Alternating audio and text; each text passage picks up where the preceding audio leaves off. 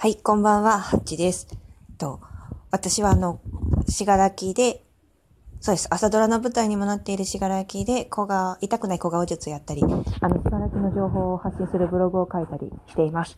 はい。このラジオでは、えっと、初めてしがらきに来る人が、よりしがらきを楽しく、楽しんでもらえるようにとか、あと、しがらきに何度も来てる人が、新しいしがらきの魅力を知ってもらえるような情報を詰め込みたいなと思って、はい、やっています。はい。今日は実は2本目なんですけど、うんと、そう。今日、今回のラジオは、あの、お煎茶、お煎茶の楽しみ方をお伝えしようかなと思っています。はい。で、えっと、お煎茶なんですけど、実は私、お煎茶入れるの苦手なんですよね。あの、紅茶とかほうじ茶、紅茶はまあ、カフェに習いに行ったんですけど、ほうじ茶はまあ、あの、割とざっくり入れても、大体美味しいぐらいの、あのね、なんかこう普段から飲めるようなほうじ茶っていう、気軽に飲めるほうじ茶。この秋、冬になるとより美味しくなるほうじ茶っていうイメージが私の中ではあるんですけど、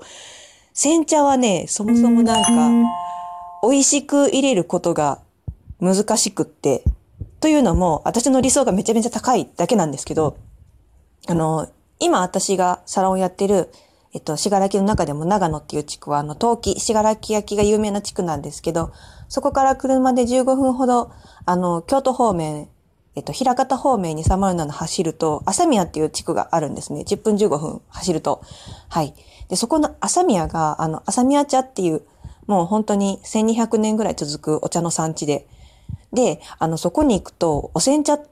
ね、あの、出してくれるんですよ。あの、お茶屋さんに入って、なんかこう、ちょっと何か買ったりとか、ちょっとお話伺いに行ったりとかすると、あの、こう、何気なく、サラサラサラっとこう、ね、湯冷ましでお湯冷まして、あの、なんやったらその、なんていうんですかね、えっ、と、いろりのところで沸かしたお水から汲んで、こう、ひしゃくで汲んで、その場でこう湯冷ましして、あの、お茶碗、茶器温めてっていうので煎茶を入れてくれる。そのお茶が何せ美味しくって。で、あの、自分でもこう、お煎茶を入れる練習をするんですけど、あの、まあ、目標がまずそこなので、完全に素人の私にとっては難しいんですけど、ただその練習をするのも楽しい。これも多分煎茶の楽しみ方の一つだと思うんですけど、あの、急須で入れるお茶が、なんかだいたい緑のお茶、緑茶だと多いんですけど、なんか今やってるのが煎茶、えっと、しがらき焼きの、えっと、えっとね、方瓶っていう、こう、取っ手がなくてそのまま素手で持つ感じの急須みたいなやつがあって。で、水、あの、湯冷ましっていう、えっと、なんだろう、手記みたいな、こう、蓋がなくて、えっと、注ぎ口がついてるものがあって、あとあの、ぐい飲みみたいなちっちゃい、あの、お湯飲み、茶、茶碗がついてるんですけど、なんかその、いいお茶はそういうなんでこう、すす、ちょっとずつ飲むみたいな、すごい贅沢な飲み方をするんですけど、その、煎茶器セットを使って入れるやり方をやってるんですけど、なんか、うん、美味しい紅茶を入れるには温度が大事っていうのは常々言われてまして、いつもなんかこう、こらえ性がなくて、ちょっと厚めで入れちゃうんですけど、なんだろう、その、なんだろうな、湯冷ましで、こう、方瓶にお湯を注いで、なんかお茶っ葉が開くまでの時間を待ってる間とか、今回のお茶は、なんかうまく入れられるかなと思いながら考えてる時間とかもやっぱり楽しいですし、そう、なんか、なんだろう、その練習するまでは煎茶ってなんかすごく、あの、ハードルが高くて、なんか、誰にも、誰にでも入れられないお茶みたいなイメージがやっぱあるんですけど、なんか、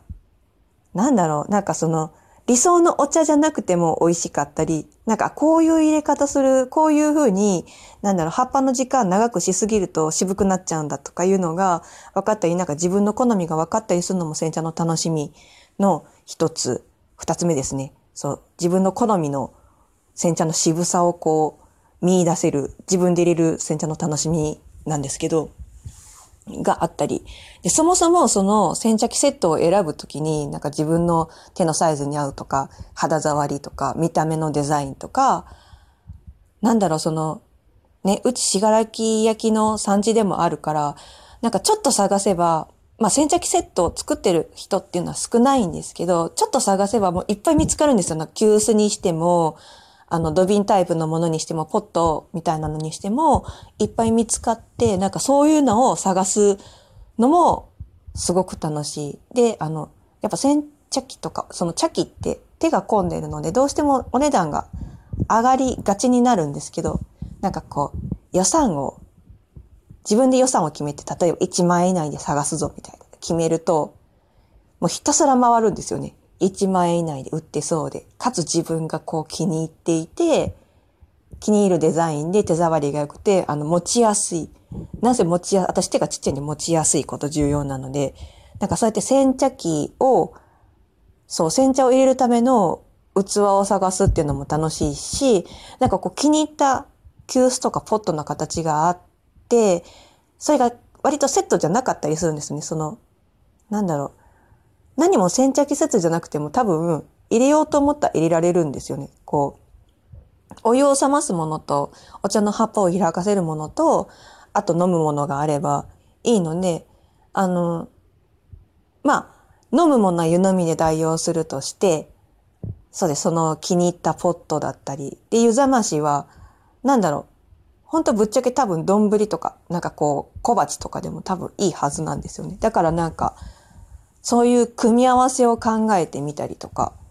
そうなんか、これじゃなきゃダメってやっぱ思いがちなんですけど、よくよく見てみるとこう、代用できるものがあったり、なんだったらなんかあの、急須とかだったら100均とかでも売ってるから、なんかそこで気に入ったものを探して、なんか他のなんか具飲みを、ね、あの、お湯飲みをなんか気に入った食い飲みにしてみるとか、なんかそういう組み合わせの楽しみもあるっていうのが、煎茶の楽しみ方の三つ目かなと思っていて。で、あと、そうなんです。あの、煎茶って飲んだ後の葉っぱが、なんか、柔らかそうだと多分そのまま、私多分食べたりするんですけど、そのままパクパク食べるんですけど、なんかそれに、あの、ポン酢かけるんですよ。ポン酢をかけると、なんかこうちょっとお茶のなんか煮浸しみたいななんか感じになってね、なんか美味しいんですよ。お茶の風味プラス、ポン酢のこの香りがなんかちょうどすごいいいバランスで、なんかお茶の佃煮的な感じでこう食べれたりとかね、あの、するので楽しかったり。で、なんか自分でやっぱり煎茶に興味を持ち出し始めると、なんかちょっと遠くに旅行に行った時にティースタンド探してみたりとか、あとなんかその場でお茶が飲めるようなところがないだろうかって探してみたりとか、なんかこうすごい興味の幅がうおーって広がっていくみたいな、があるんですよね。そうなんです。なんか煎茶の、煎茶とかお茶ってめちゃくちゃ奥が深いので、あの、そう、楽しみ方は多分自分で探せばすごい無限にあると思うんですけど、なんせその、やっぱ最初のハードルが高い。なんか、あえて私は、えっと、しがらきのお茶っていうお茶のお土産も作ってるんですけど、私は、あえてその、リーフにしてるんですみんながやっぱティーバッグが使いやすいし飲みやすいし売れるんじゃないかって言うんですけど、なんか私の妙なこだわりで、リーフ一本なんですけど、ほうじ茶も紅茶も煎茶もっていうのが、あの、ティーバッグだと、やっぱりこう、うまく出せないんですよね。まあ私の経験上というか、紅茶とかの葉っぱ細かくってなんか、渋いんだけど香りが少ないとか、なんか香りはいいんだけどなんか薄いとか、うん、なんかうまく入れられないから、結局なんだろう、その調節する楽しみがないとか、もうなんか楽しみ方を提供されてる感があるので、うまく植えてるかわかんないんですけど、そのリーフでなんかグラムをこう調節しながらとか、やったりとかする、その楽しみをやっぱり知ってほしいのと、あと、そうなんです。なんかこう、葉っぱの量と、えっと、お湯の量を一定にして、で、じ、蒸らし時間を変えて、こう、私は結構自分の好みを見つけるんですけど、そうしようと思った時に、その、ティーバッグだと、時間の調節も、茶葉の調節も、なんかこう、茶葉、例えば 5g 入れようと思ったけど、そのティーバッグが 3g だったら 3g のやれってやらなきゃいけないんですよね。なのでなんかそういう自分でこう加減する自分の好みを見つける楽しみ方をやっぱり、ハードルはやっぱ高いんですけど、知ってもらいたいなと思って、そう、リーフ。慣れるとリーフの方が断然美味しく入れられるんでっていうのがあって、そう、もう煎茶の楽しみ方、そう、食べるにしても煎茶を、あの、煎茶の葉っぱ食べるにしても、リーフだとそのまま食べれるけど、ティーバッグだと細々してるから、なかなかもう、ね、食べれる状態じゃなかったりとかするので、もう、すべてを楽しんでいただきたい、みたいな、エゴかもしれないんですけど、そういう思いがあって、な、そうなんです。楽しみ方が無限大っていうのもやっぱリーフの方があるんじゃないかなと思って、そういう形にはしてるんですけれども。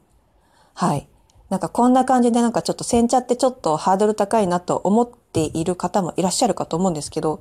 ぶっちゃけ私もまだ今自分好みの煎茶あってまだ見つけられてないんですけど、なんかそこまでのプロセスも楽しめることを考えるとやっぱ煎茶って楽しいんだなっていう、そうです。もう煎茶の歴史は割と近くて宇治田原であの煎茶のこの蒸す方法が発見されたので、なんかそういう歴史を調べてみるのもきっと楽しいかなと思います。はい。まあよかったらあのまた朝宮っていう地区、ぜひ訪れていただきたいなと思っております。はい。毎朝朝ドラでしがらきのこと出てますので、またしがらきに興味が出た方は見てみてください。はい。では今日はこの辺で失礼いたします。